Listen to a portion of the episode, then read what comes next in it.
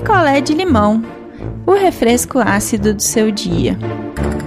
Oi, gente! Cheguei para mais um picolé de limão. A história de hoje é a história da Marina e do Gustavo, e quem me escreve é a Marina. A história da Marina chegou para mim da seguinte maneira: ela queria que os ouvintes ajudassem com que o, o, o, namorado dela não fosse mais um cara tão triste e desanimado em relação a ela. Aí eu fui lendo e fui achando super estranho, assim, contexto todo. Aí nós conversamos, eu falei para ela o que eu achava. Aí eu vou contar a história para vocês e vocês aí tirem as próprias conclusões. Então, gente, vamos de história. A Marina conheceu o Gustavo numa balada, tem quase quatro anos, e desde então eles vinham namorando, né? Mas o cara tava sempre pra baixo. Como para baixo, Andréia? Se a Marina convidasse ele para uma festa, ele até ia na festa, mas chegava na festa e falava: Poxa, ah, mas você me trouxe pra cá, que lugar chato. Ai, não gostei, vamos embora.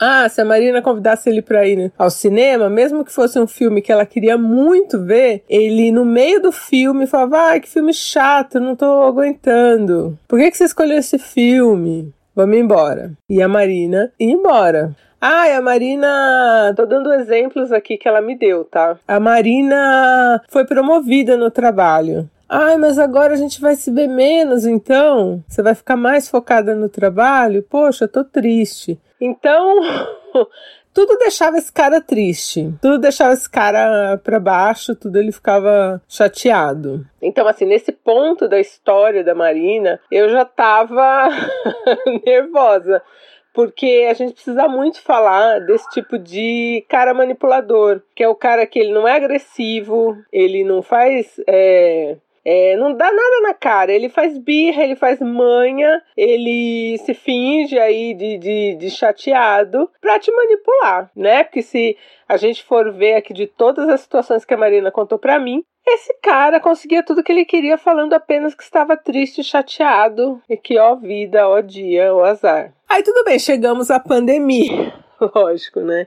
Marina morando sozinha, ele morando com a mãe. Ele não queria colocar a mãe em risco. Resolveu o quê? Resolveram os dois, né? Porque a Marina concordou. Ah, vamos morar junto. Tudo bem, era um relacionamento já de quatro anos, eles conviviam bastante tempo juntos, né? Então, menos mal, né? Pelo menos deveria.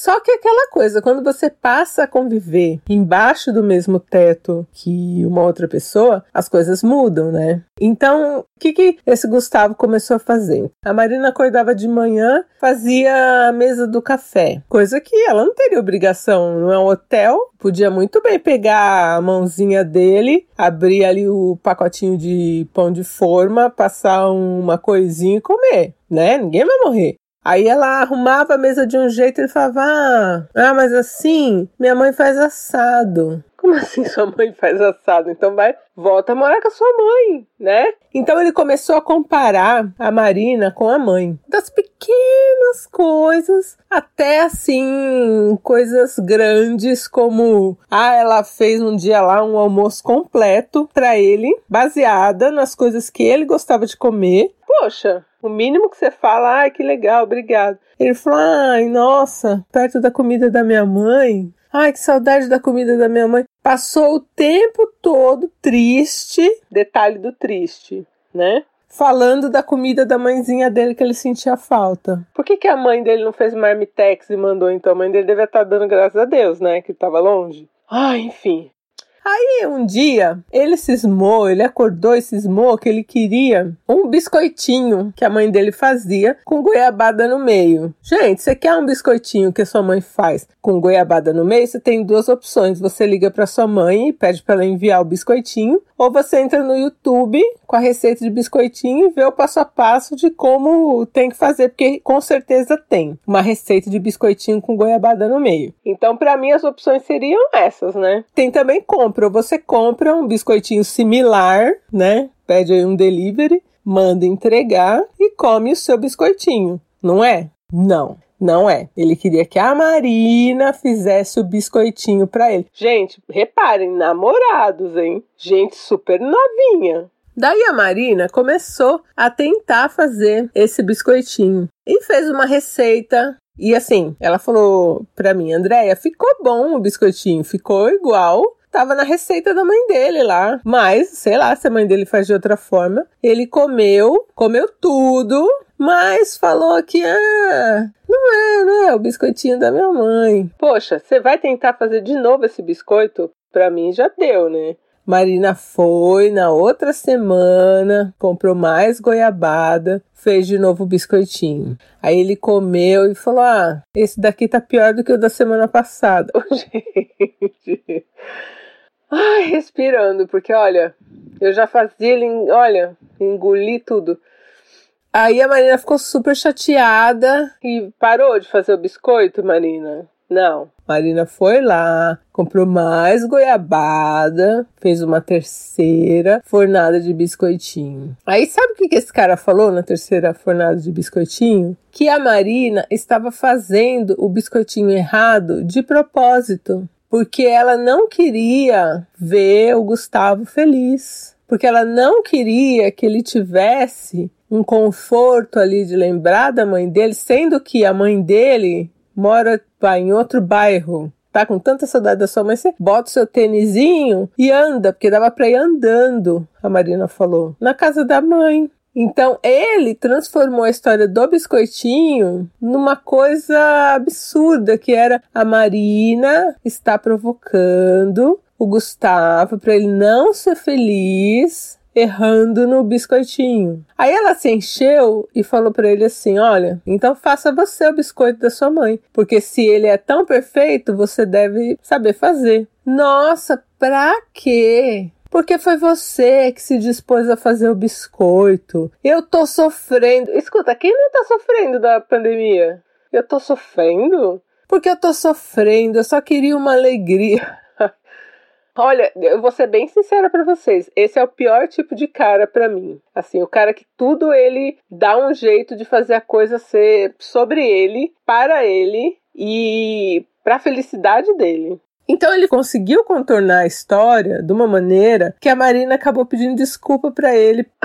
Eu não sei nem o que dizer, gente. Eu não sei nem o que dizer. Eu não sei o que dizer desse biscoitinho.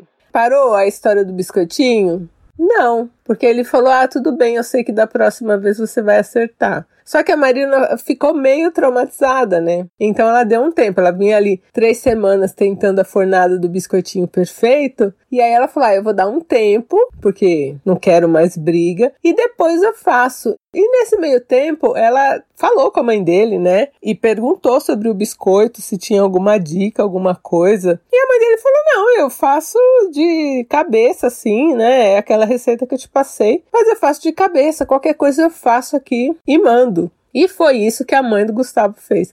Ela fez o biscoito e mandou. Aí ele comeu o biscoito da mãe dele, falou que o biscoito da mãe dele era excepcional. E a Marina comeu também e falou: gente, tá igual o meu.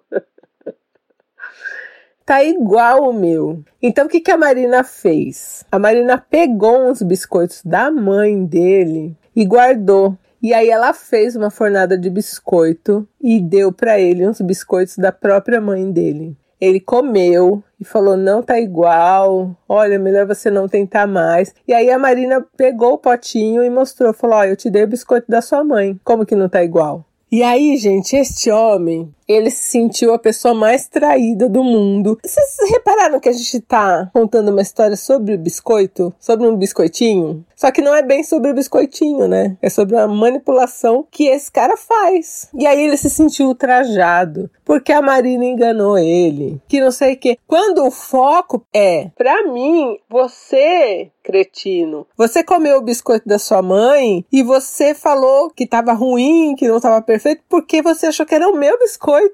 Gente, Olha esse cara, quer dizer, ele comeu o biscoito da mãe dele e por achar que o biscoito era da Marina, ele falou que não prestava. Quer dizer, o problema tá aí. não tá na Marina ter colocado o biscoitinho. Eu não acho que isso foi uma traição, que isso foi uma. Ah, nossa, coitado do Gustavo, foi traído pelo biscoitinho de goiabinha. Me poupe, né? E aí agora eles estão juntos ainda, né? Não sei porquê, Marina, mas estão nessa pandemia e tudo ele joga na cara dela agora que não pode mais confiar nela, porque ela deu o biscoito na mãe dele para ele comer. Ah, eu adorei essa parte, porque assim, ela foi esperta, né? Ela deu o biscoito e, e era o biscoito da mãe e ela desmascarou ele.